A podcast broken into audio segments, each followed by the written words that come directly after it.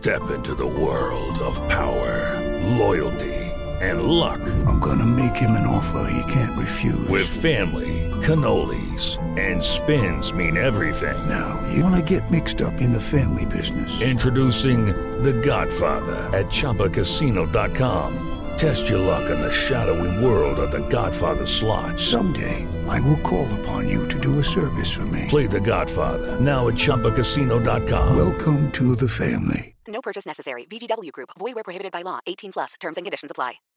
Existen decisiones que pueden mover un país. Líderes mexicanos. Con Ivonne Bacha, editora en jefe de Líderes Mexicanos, y Jacobo Bautista, director de estrategia digital en Líderes Mexicanos. Ambos coleccionistas de historias de éxito. Compartimos historias de los hombres y mujeres que con sus decisiones le dan rumbo a este país. 88.9 Noticias. Información que sirve. Hola, ¿qué tal? Muy buenas noches. ¿Cómo están todos ustedes? Espero que muy bien. Muy acostaditos o bueno, si no están acostaditos, pongan atención porque a lo mejor van manejando y no se trata de dormirse.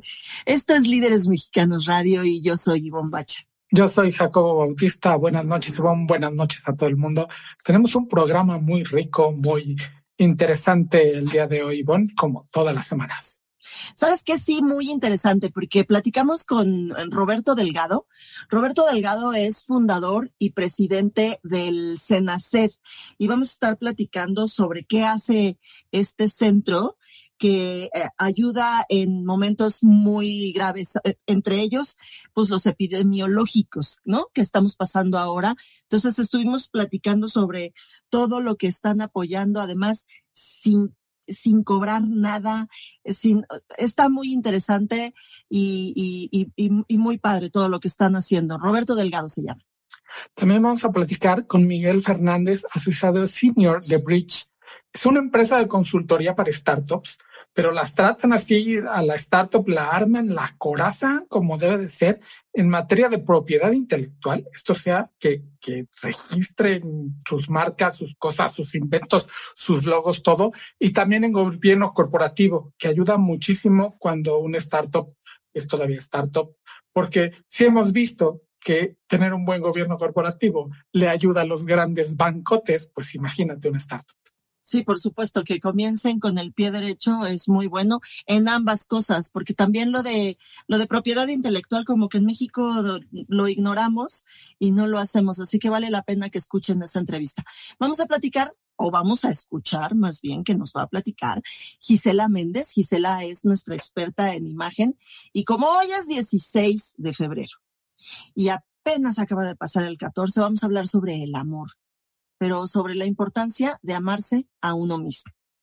Y ahora que no podemos viajar, y vamos a hablar de un par de viajes relámpagos, como solíamos hacer antes que en cuatro días iba yo a Australia y regresaba, y tú en tres ibas y regresabas de París. Sí, hombre, ahora nadie sabe lo que tiene hasta que lo he perdido, ¿eh? O sea, ahora, antes decíamos, no, no, eso no está chido, se cansa uno mucho, pero ahora, pues, ni modo. Hasta a mí me gustaría hacer eso. Hasta se extraña, sí. Y vamos a cerrar con algo que beber, algo para ver, un par de muy buenas series y yo un, un mezcal que encontré que está buenísimo.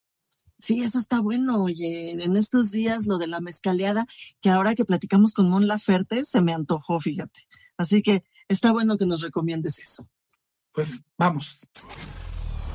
Líderes Mexicanos, con Ivonne Bacha y Jacobo Bautista. Compartimos y coleccionamos historias de éxito de hombres y mujeres que con sus decisiones le dan rumbo al país. 88.9 Noticias, información que sirve. Y bueno, Jacobo, ya tenemos en nuestra sala de Zoom, aquí en el 88.9 Noticias, en Líderes Mexicanos Radio, tenemos ya en nuestra salita de Zoom ahí bien sentadito a Miguel Fernández. Miguel Fernández Sánchez, él es, eh, bueno, además de ser licenciado en Derecho, él es asociado senior en una empresa, fíjate, que se llama Bridge y es una empresa de consultoría y que se ha especializado en ayudar a las startups en principalmente en dos temas, ¿verdad, Miguel? En gobierno corporativo y propiedad intelectual. Es correcto, Ivonne, es correcto. Es eh, nuestra principal materia de expertise. Eh, llevamos ya eh, con este año siete años en el, en el mercado. eh, ayudando a pequeñas, pequeñas eh, empresas y startups desde que tienen una idea para crear una empresa hasta ya afortunadamente llevarlas y hacerlas crecer eh, y crecer nosotros de la mano con ellas a empresas que pues afortunadamente ya van figurando en sus, en sus propios mercados de competencia, ¿no? Importantísimo los dos temas, pero ya tuve la oportunidad de platicar con, contigo, Miguel, en, un, en una entrevista que te hice en Instagram, en Instagram Live. Es correcto. Los dos temas son importantísimos, pero a mí eh, me llama muchísimo la atención el asunto de propiedad intelectual. ¿Por qué es tan importante el asunto de propiedad intelectual? Pues mira, Ivonne, es eh, bien sencillo. La gente, afortunadamente, a través de, bueno, a, lo largo de los últimos años, se ha ido dando cuenta que es un aspecto cada vez más relevante y que no solo es relevante para su propia empresa en términos de tener protegidos sus eh, innovaciones, sus inventos, sus marcas, sus eh, temas como software obras que pueden producir como, propia empresa, como persona moral, hablando de obras pictóricas, hablando de tal vez incluso hasta un jingle para un comercial que hicieron, o sea, todo esto que es, es, sujeto a, ser registrado, ¿no? También ha sido más importante esto para los fondos de inversión y para los grandes inversionistas que tienen eh, el deseo de buscar startups innovadoras, pero que se han ido dando cuenta que muchas por X o Y razón, ¿no? Principalmente vamos a, decir que es, pues, por desconocimiento, ¿no? No es tanto un tema de, postergar o de flojera, simplemente por desconocimiento de la propia startup o de los integrantes de la startup, pues no tienen registrado eh, su propiedad intelectual o sus derechos de autor, ¿no? Que para efectos prácticos, pues bueno, es, es lo mismo, ¿no? Vamos a englobarlo todo en esa misma categoría. Y entonces para un fondo o para un inversionista, cuando se topa con estas situaciones y dice, oye, hermano, ¿qué onda? ¿No tienes registrado este software que tú me estás vendiendo como algo extremadamente innovador que va a revolucionar la industria? No lo sé, eh, en caso de las fintech eh, de pagos en plataformas digitales. ¿Qué pasó con esto? No, o sea, no lo tienes registrado, entonces no puedo evaluar, no puedo tasar este software que tú me estás diciendo que igual y vale un millón de dólares o dos millones de dólares y eso le suma valor a tu empresa, por supuesto, ¿no? Para determinar una inversión. Entonces, no, no puedo hacer nada con esto porque no está registrado. Entonces, para mí, para mi inversionista y, en efectos prácticos para, para el mundo exterior, es como si realmente no existiera, ¿no? No existiera. Entonces, la importancia en los últimos años de ir registrando esto, o la razón principal es la obtención de inversiones, porque tú sabes que una startup de lo principal que vive sus primeros años, pues son de inversiones de factores o de agentes externos.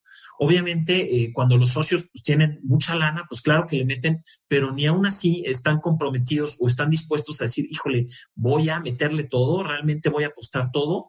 Sí, le voy a echar todo, todo, todos los kilos para trabajar y para que la empresa salga, pero sí necesito sí o sí buscar inversión de externos, de terceros, ¿no? Entonces, ese es el principal factor. Y el segundo factor, pues es simplemente eh, tan sencillo como proteger tu chamba, proteger tu esfuerzo. Eso es, ¿no? O sea, protege el esfuerzo de horas y horas de tus socios, de tus colaboradores que estuvieron invirtiéndole para desarrollar un código impresionante o incluso hasta las horas que te, que, te pasaste pensando en cómo le ibas a poner eh, eh, la, la, marca, ¿no? Este, si vas a sacar una línea de ropa, ¿no? Y te pasaste horas haciendo un dibujo de cómo querías que fuera el logo, el nombre, etcétera. No, hasta eso que puede parecer sencillo o de alguna manera trivial, es decir, oye, pues protege, ¿no? ¿Por qué? Pues porque al proteger tu marca también puedes registrar este patrón de colores incluso que estás utilizando para, para distinguir a tu marca, ¿no? El logo exactamente, el nombre y que pues cualquier persona en el futuro que haga algo que se le asemeje, ¿no? Como dice, como dice la ley, en grado de confusión, o sea, que sea muy parecido a lo que estás haciendo, ¿no? Este, pues puedes ir y decir, oye, espérame, yo aquí tengo mi papelito, yo lo registré primero, fue mi idea original en un primer momento, pues por favor baja tu marca, tírala o, hay otros procedimientos que, podemos hacer, ¿no?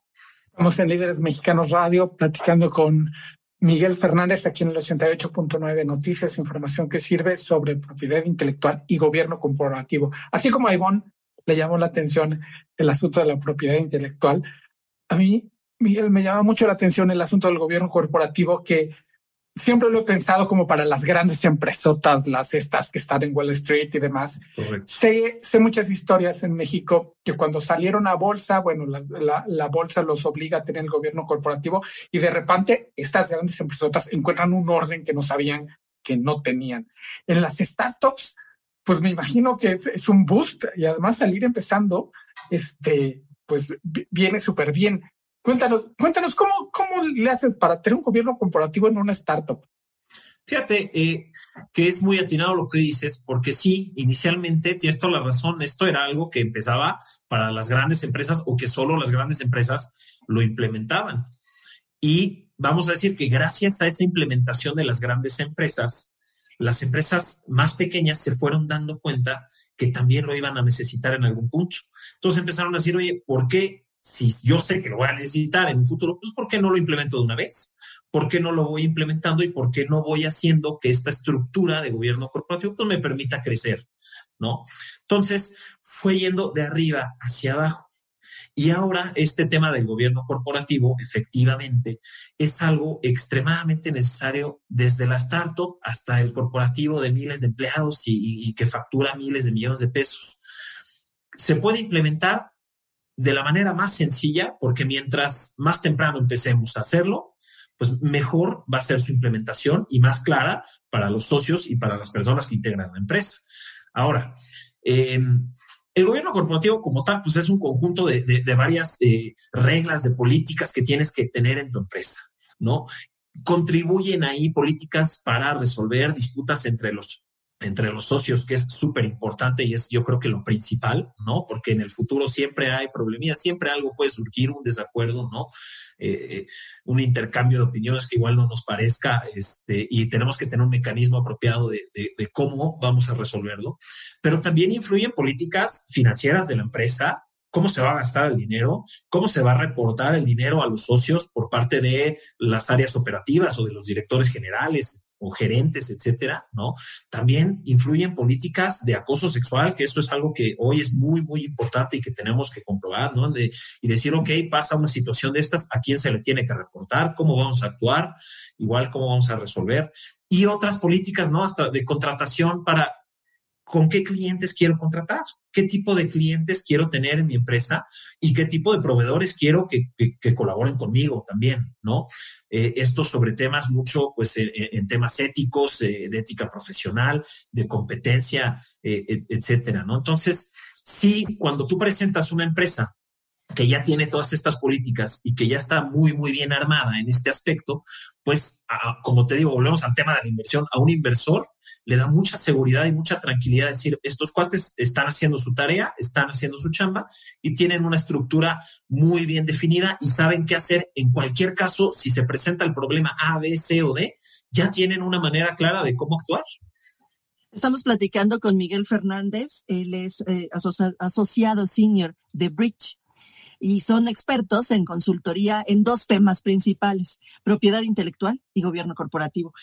Eh, estamos platicando justamente de gobierno corporativo, eh, Miguel, y yo recuerdo muy bien cuando comenzamos eh, con este tema en la revista, en Líderes Mexicanos, y nos dimos cuenta que las grandotototas empresas aquí mexicanas, porque pues tú por supuesto que lo sabes mejor que yo, eh, la gran parte de los negocios en México son familiares y tienen gobiernos corporativos, la verdad es que pues muy pobres, o sea, a pesar de ser tan grandes, tienen gobiernos eh, corporativos ahí que pues están cojeando mucho, justamente por ser negocios familiares. Así que si ustedes eh, llegan eh, antes de que sean tan grandes, pues ayudarán mucho a estos negocios. También, eh, si se acercan negocios medianos, por ejemplo, a ustedes, también son capaces ustedes de darles esta, este, esta consultoría. Sí, por supuesto. O sea, para todo tipo de, negocios. Lo queremos o, lo hemos hecho principalmente en startups. Te voy a decir por qué porque nuestra idea es, como te, voy, eh, como te he dicho, ¿no? Es crecer con nuestros clientes. Entonces queremos verlos desde que son una pequeña semillita, ¿no? A que vayan siendo ese arbolito que va creciendo y se convierte ya en un, en un nogal que, ¿no? Da sombra para todas partes y dices, oye, qué padre poder ayudar eh, a una empresa que, que, que, muchos dicen, oye, las startups en general sí son siempre de gente entre 25 y 35 años, pero nos han llegado startups con gente ya de, de, de 50 o de 52 años que dices, oye, ¿sabes qué? De que todavía son muy jóvenes, por supuesto, claro, nunca es tarde. Una muchachita. Exactamente, nunca es tarde para empezar y nos damos cuenta, ¿no? que, eh, pues claro, no tienen esta noción clara, que creen que es algo complicadísimo y carísimo, que cosa que no es cierto, ¿no?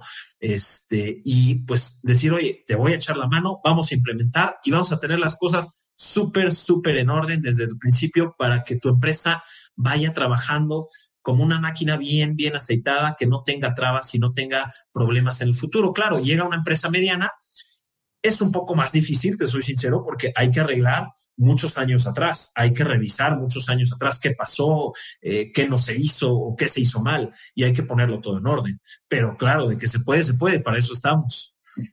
Miguel, a todos los emprendedores que nos, que nos escuchas, que sabemos que están allá afuera escuchando líderes mexicanos radio aquí en el 88.9 Noticias, ¿cómo se acercan a Bridge?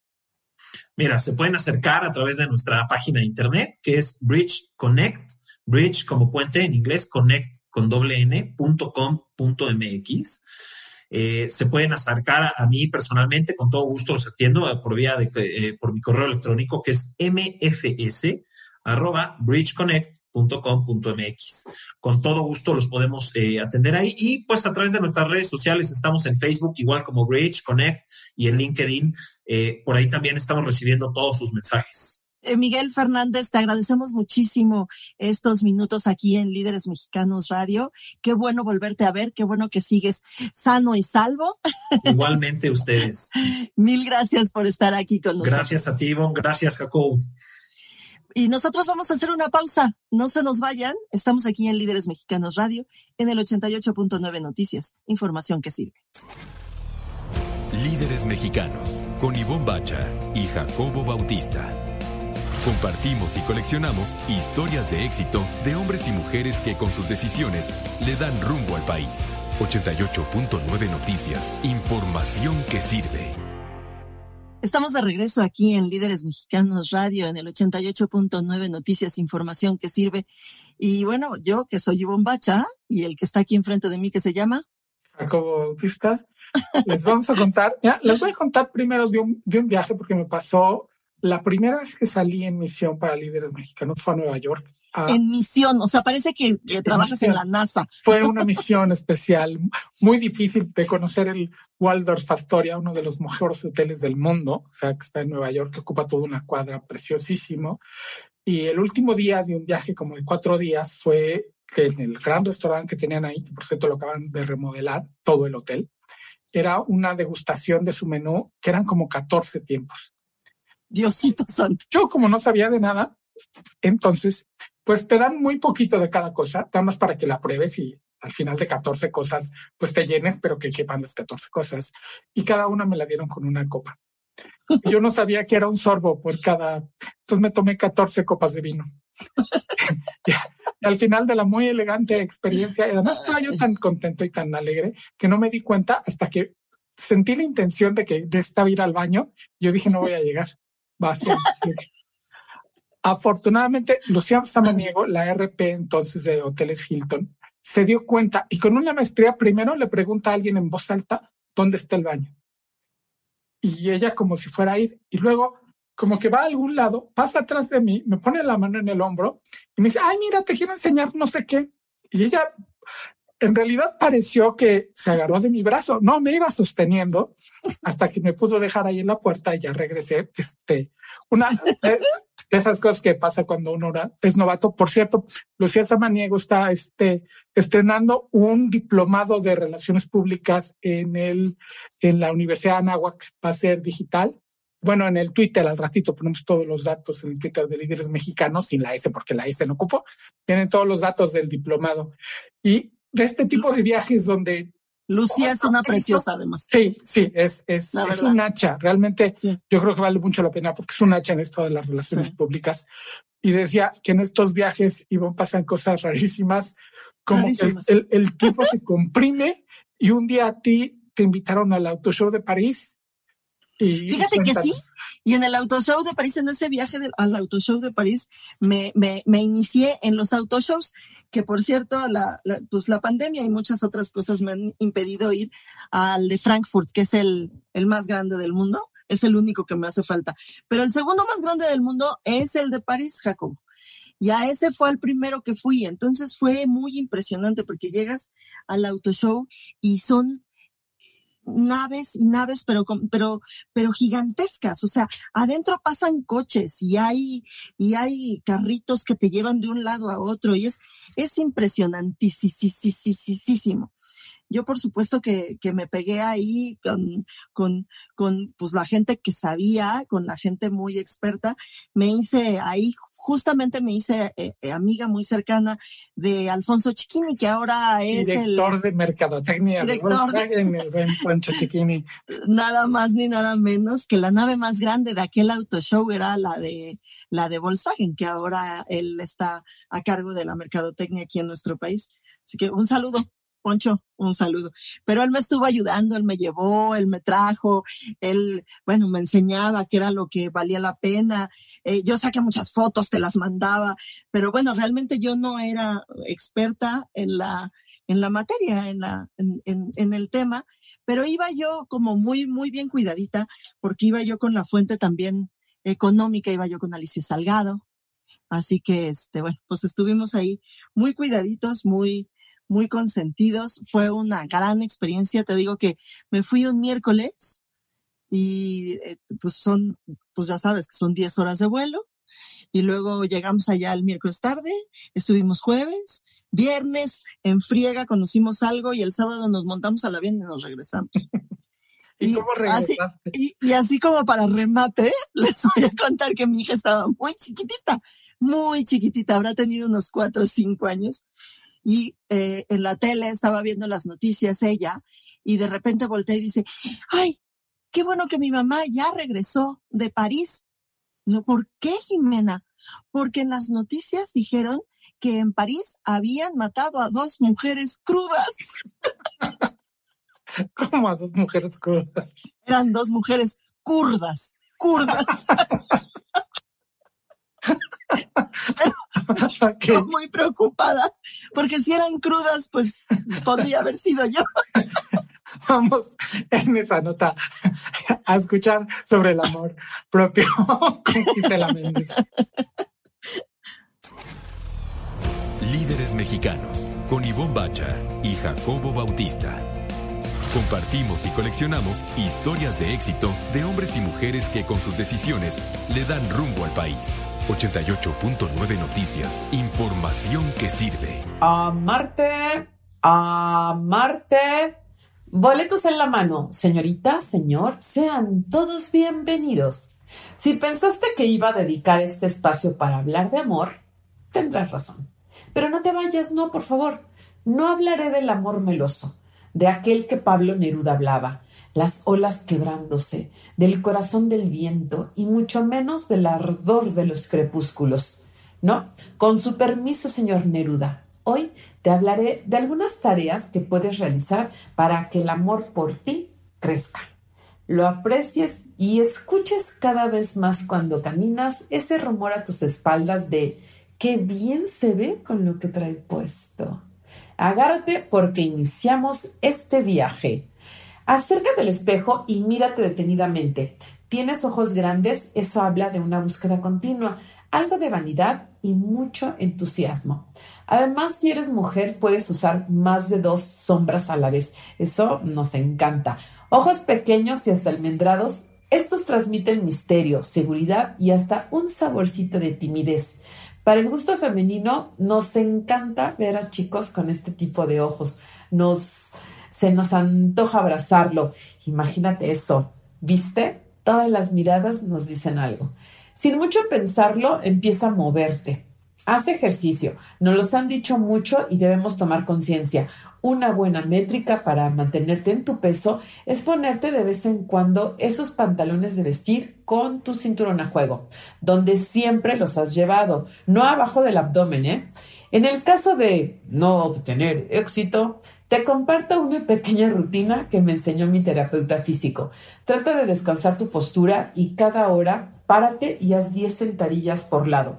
10 al frente, 10 atrás, 10, a la derecha, 10 a la izquierda, a la izquierda.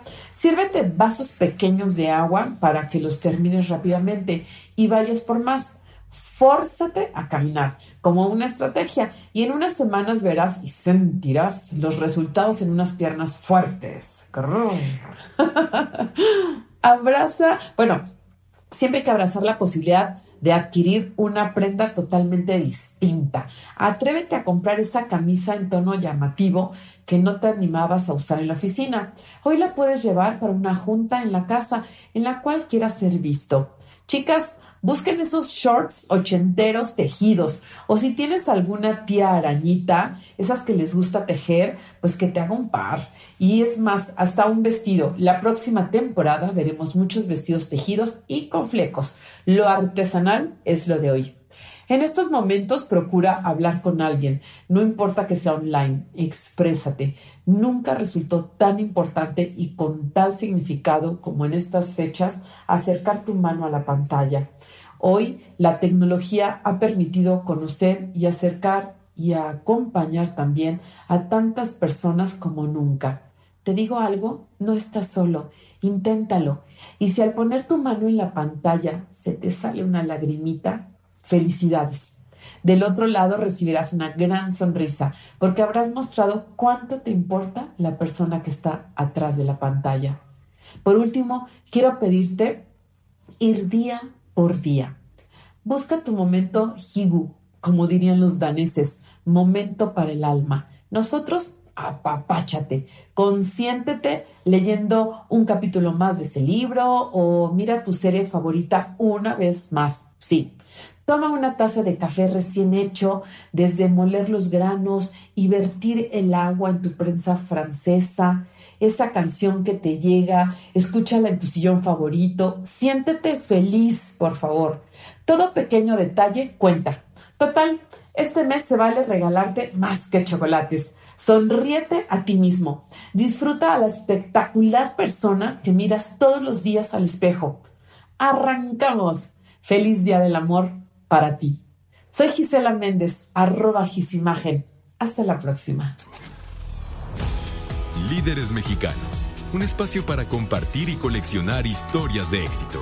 88.9 Noticias, información que sirve. Estamos de regreso en Líderes Mexicanos Radio, aquí en el 88.9 Noticias, información que sirve, y ya está en nuestra sala de Zoom nuestro siguiente invitado, un invitado de lujo que Ivonne nos va a hacer el honor de presentar. Sí, fíjate, eh, Jacobo se llama Roberto Delgado Gallard. Él es presidente del CENACED, que quiere decir Consejo Directivo del Centro Nacional de Apoyo para Contingencias epidemiológicas. Así que ya te imaginarás lo importante que es en estos momentos. Además, es, no solamente es presidente de este consejo, sino también es fundador de él. Roberto, bienvenido a este espacio. Muchísimas gracias por estar con nosotros. Al contrario, muchísimas gracias a ustedes y pues de antemano reconocer la, responsabilidad social del medio que de alguna manera nos permite eh, estar con todo este amplio auditorio que, que le sigue. Muchas gracias, Roberto. ¿Y por qué no comenzamos por el principio? ¿Qué es lo que están haciendo? ¿Qué es lo que hacen en el SENACE? Con mucho gusto. El SENACED es, como ya lo mencionabas, el Centro Nacional de Apoyo a Contingencias Epidemiológicas y Desastres, de tal manera que es una institución que busca aglutinar a una gran serie de participantes, algunos casos otras redes inclusive, y lo que buscamos es hacer ese trabajo conjunto que en la mayoría de los casos, pues también lo buscamos complementar con las acciones oficiales. Nosotros somos una institución sin fines de lucro que, que en todos los desastres y ya desde hace muchísimos años, pues hemos venido participando, ¿verdad? En, en, en materia de huracanes, de eh, pues los temblores, etcétera, que han sacudido sobre toda la Ciudad de México. Y justamente una de las partes esenciales es el apoyo a contingencias epidemiológicas, ¿no? Entonces, ¿qué más actual que lo que estamos viviendo ya prácticamente desde hace casi un año? Entonces, eh, ante la imposibilidad de llevar a cabo, como en anteriores ocasiones, pues una suma de un gran voluntariado para enviar víveres, medicamentos, este, etcétera. Ahora lo que, lo que analizamos muy pronto que, que inició la pandemia es que había, yo le llamo un área de oportunidad en, en cuanto a las necesidades de, de la gente, que era justamente o que es el apoyo emocional. Es decir, si nos hemos dado cuenta, muchas instituciones pues han estado apoyando eh, con algunos víveres, inclusive hospitales, con equipo, etcétera, cosa que hemos hecho también nosotros, pero primordialmente eh, lo que nos dimos cuenta es que había justamente esta, voy a llamarle esta área gris, ¿no?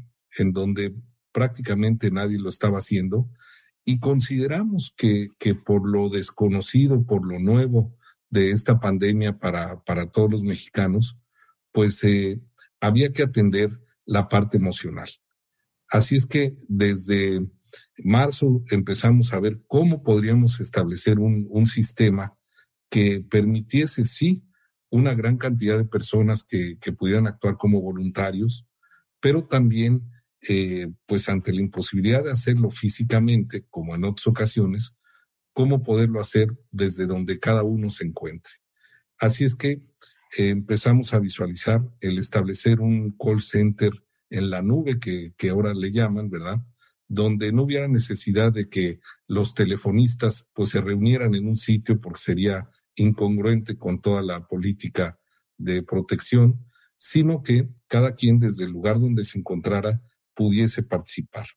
Y luego eh, dijimos, bueno, ¿cuáles son las, las propiedades que tenemos como institución al tener varios este, miembros y uno de ellos es justamente la UNIRED. La UNIRED es la Red Nacional de Universidades para la Atención y para la Prevención de Desastres, como ustedes saben.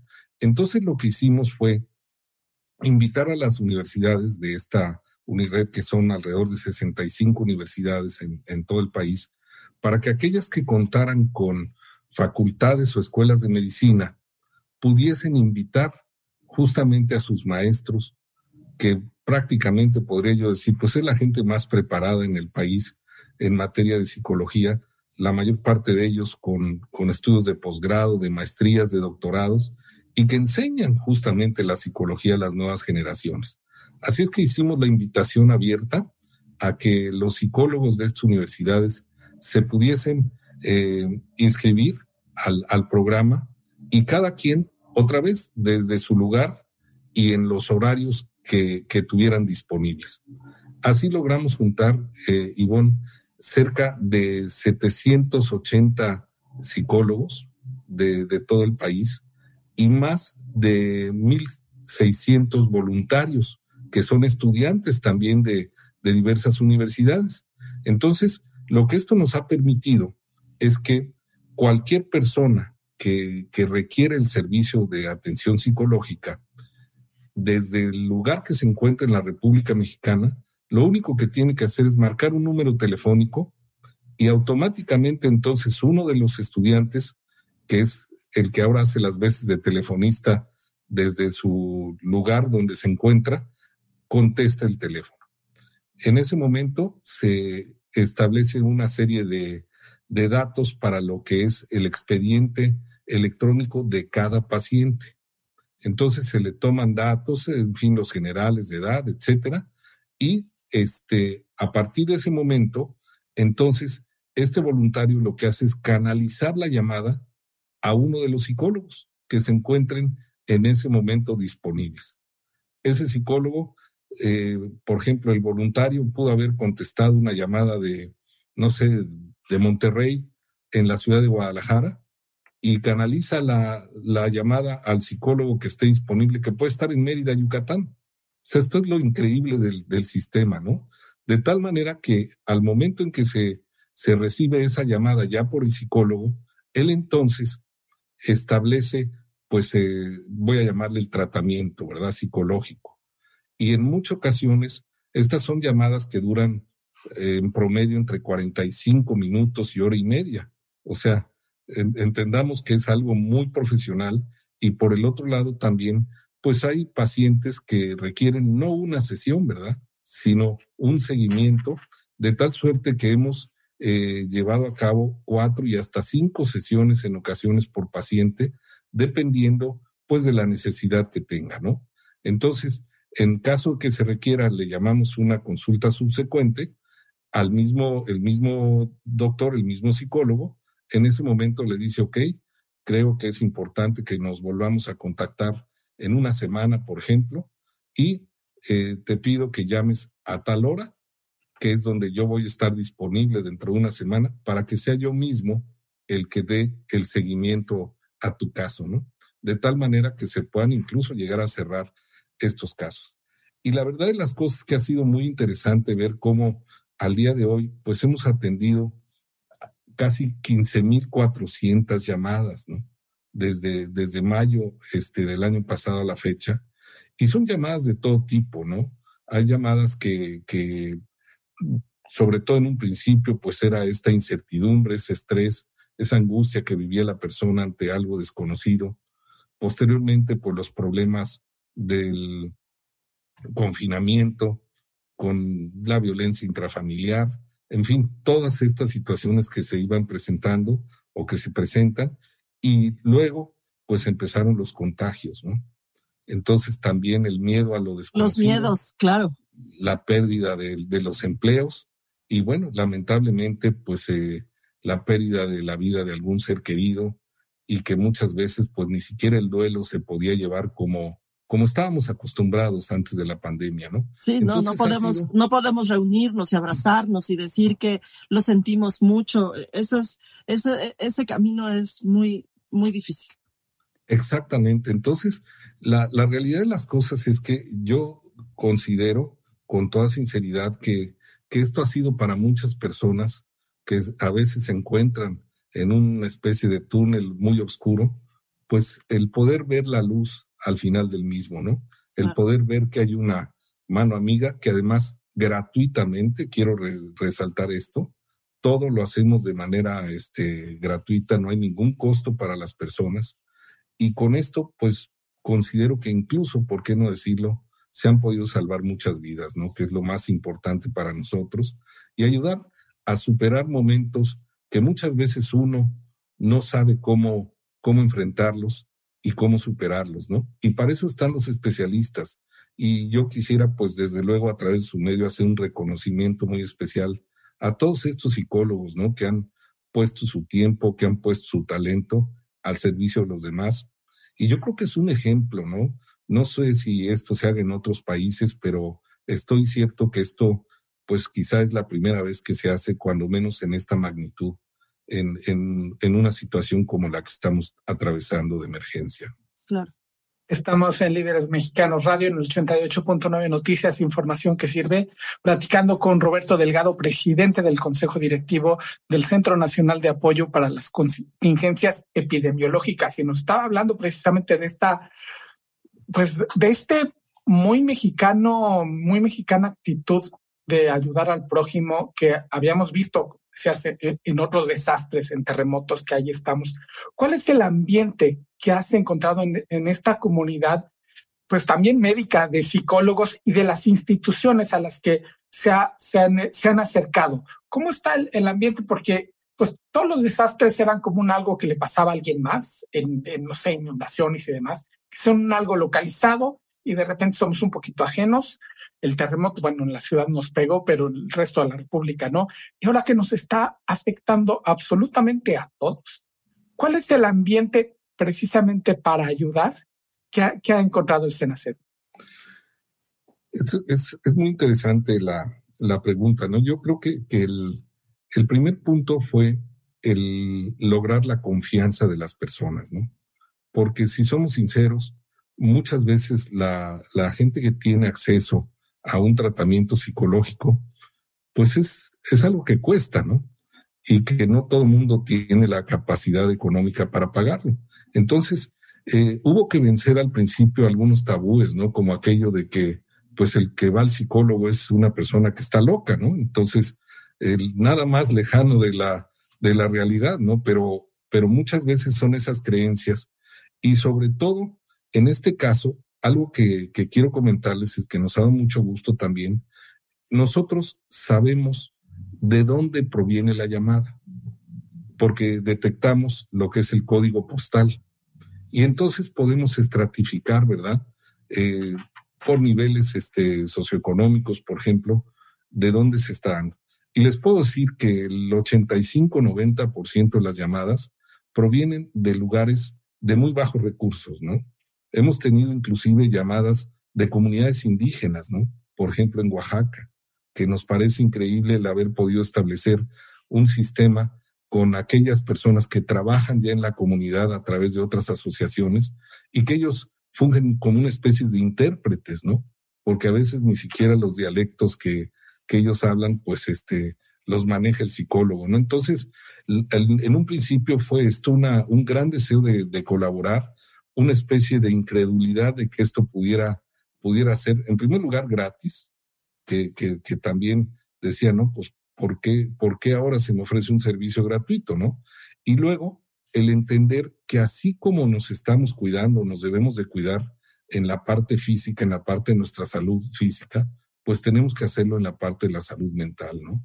Estamos viviendo muchos este, momentos que nunca habíamos eh, experimentado y que hoy en día, en ocasiones, pues no sabemos cómo enfrentar, ¿no? De tal manera que esa fue la primera etapa.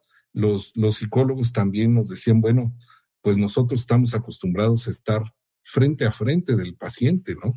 Y hoy algo que me ha encantado es que muchos me dicen, yo estoy aprendiendo a ver a las personas a través del oído. Afortunadamente, pues llevamos ya 38 semanas de estar ofreciendo el servicio, de estar también nosotros eh, aprendiendo muchas cosas, ¿verdad? De, de cuándo debíamos de estar convocando a mayor número de psicólogos, porque curiosamente también hay concentración de horarios, ¿no? donde las llamadas se, se presentan con mayor frecuencia. Claro. Estamos platicando con Roberto Delgado, él es presidente del Senacet. Y antes de despedirnos, Roberto, porque pues tú sabes que el tiempo es muy corto aquí en, en la radio, dinos eh, cómo, cómo llegamos a ustedes. Si los necesitamos, ¿cómo le hacemos? Muy fácil. Son dos alternativas. La, la más directa, diría yo, es desde cualquier parte de la República, solamente marcar el 55 88 72 6100. Repito, 55 88 72 6100 o directamente en nuestra página, en nuestra página web que es www.cenaced con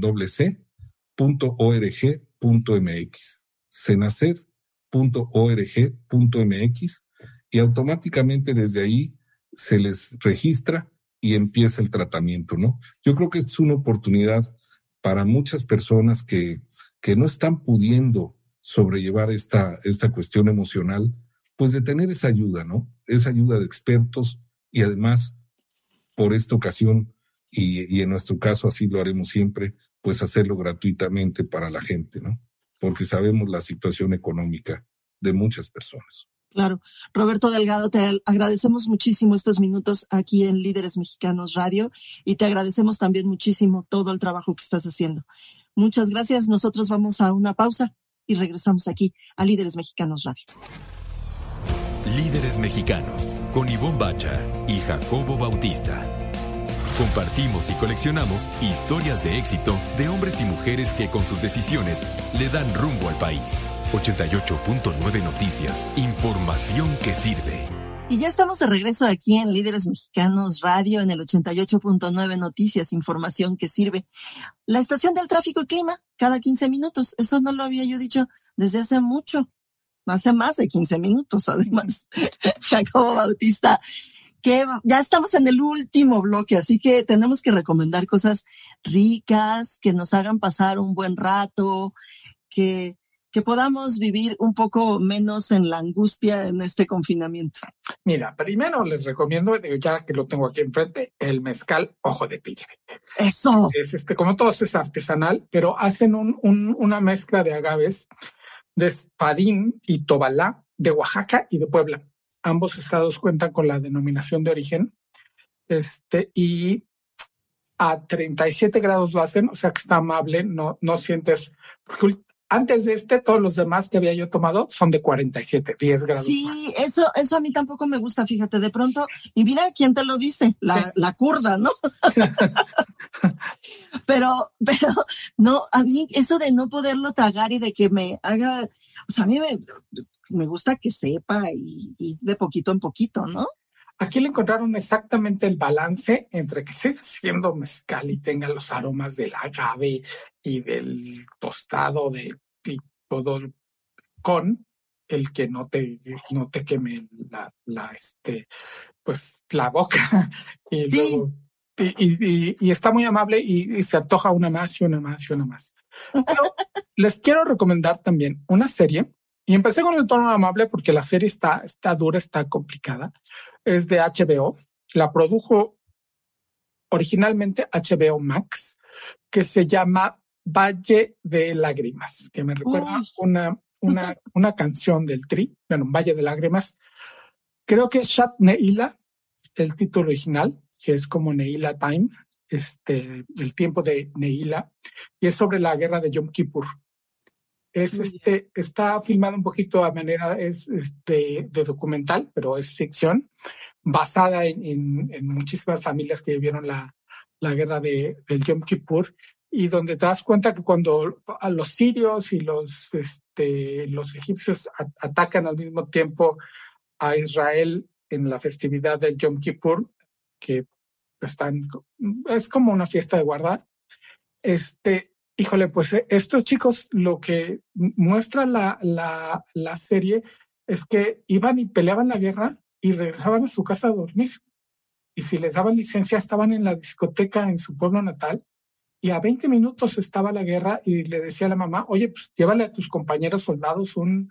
Entonces estaban ahí con el topper que les hizo la mamá, con el pescadito asado y demás, y dándose de balazos con los de enfrente, porque realmente el objetivo de aquellos era arrasar y acabar con Israel. Está muy bonita la, la, la serie, muy humana, con personajes muy redonditos y muestra que, pues, que, que de esas maneras no son formas de, de solucionar absolutamente ningún problema, pero este, pero sí está, está ruda porque hay unos personajes que terminas queriendo y pues en la guerra pues no todo el mundo llega hasta el final.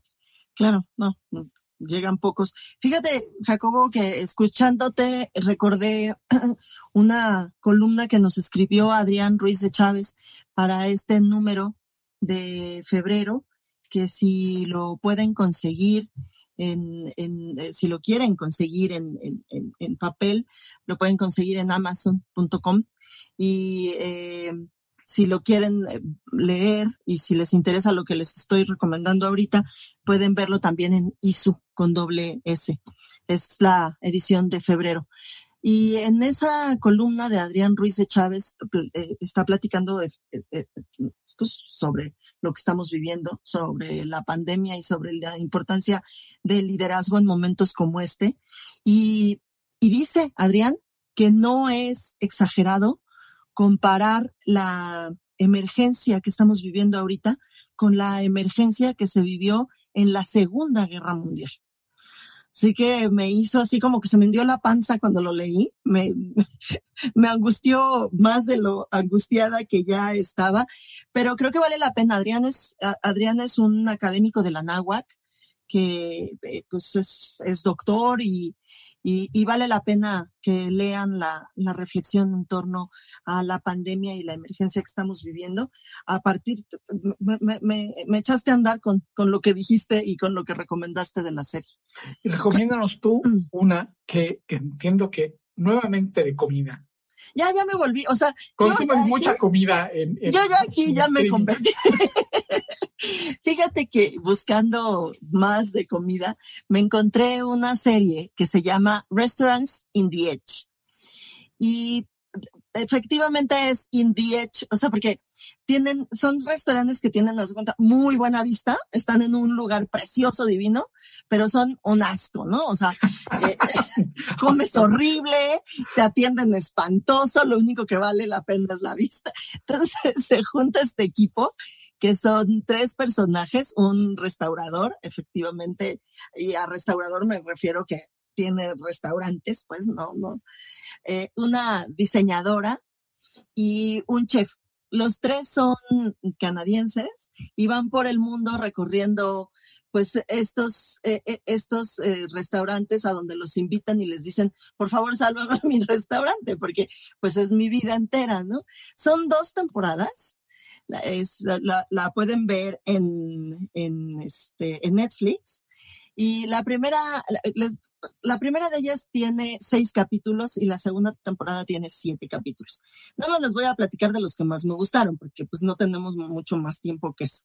En la primera temporada, el que más, de hecho, eh, coincide con que son los últimos capítulos de cada una de las temporadas los que más me gustaron a mí. Seguramente pues así lo pensaron los productores, ¿no? También a los productores les ha de haber parecido el mejor capítulo y le echaron morbito y lo dejaron hasta el final. El último de la primera temporada lo hacen en una isla del Caribe que se llama Santa Lucía. Santa Lucía es, yo, yo fíjate que no sabía muy bien ni en dónde estaba, ni a quién pertenecía, ni quién era, pero es una... Solo conocemos la canción. Exactamente. pero al final es, luego te vas dando cuenta que sí, efectivamente es una isla del Caribe, pero que pertenece a, no, no a Estados Unidos, pertenece a, Inglaterra. Y entonces, eh, de lo que se trata es, llegas y ves a una pareja de un, un hombre caribeño muy, muy negro, muy, muy afroamericano, muy, muy negro, y una mujer muy, muy, muy, muy, muy rubia, que tienen nueve años de casados. Son no jóvenes, bastante viejones, digamos, así como un poco más de mi rodada, digamos, unos 60 años por ahí. Y él decidió que pues iba a, a poner un restaurante y a hacer las recetas de su mamá. Pero hacer el restaurante, quiero decir que puso el restaurante, pero lo puso y entonces se caía el restaurante. Entonces llegaron y pues volvieron a hacer aquella choza, la volvieron a convertir, le cambiaron la vida, lo hicieron, o sea, quedó quedó padrísimo. Yo creo que es una de las transformaciones más bonitas de todas. Pero es muy bonito que ver cómo eh, llegan, ven, hacen el diagnóstico y cada uno se va a conocer qué es lo que hay alrededor para lograr que el restaurante sea parte de la comunidad, que eso es lo bonito en todos los casos. Y en la otra, que en la temporada 2, el más bonito es Arizona, y logran lo mismo con el desierto de Arizona, que además no se llama desierto de Arizona, yo tampoco lo sabía, se llama desierto de Sonora y está en, Arizona y es muy, muy, muy, muy bonito y te recuerda pues muchísimo a México. Por la pregunta de siempre, Ivonne, ¿qué plataforma? es en Netflix, ahí lo pueden ver y este y disfrutarlo. Está padrísimo. Eh, te, te, duermes pensando en comida, te duermes pensando en mar, te duermes, o sea, está padrísimo. Véanla, se los recomiendo muchísimo. Pues en, en ese tono, además muy mexicano en Arizona, este, nos despedimos por el día de hoy. Nos escuchamos la próxima semana. Nos escuchamos la próxima semana, Jacobo. Muchísimas gracias por escucharnos ustedes. Cuídense mucho y hasta la próxima. Esto fue Líderes Mexicanos. Con Ivonne Bacha, editora en jefe de Líderes Mexicanos, y Jacobo Bautista, director de estrategia digital en Líderes Mexicanos. Compartimos historias de los hombres y mujeres que con sus decisiones le dan rumbo a este país. 88.9 Noticias, información que sirve.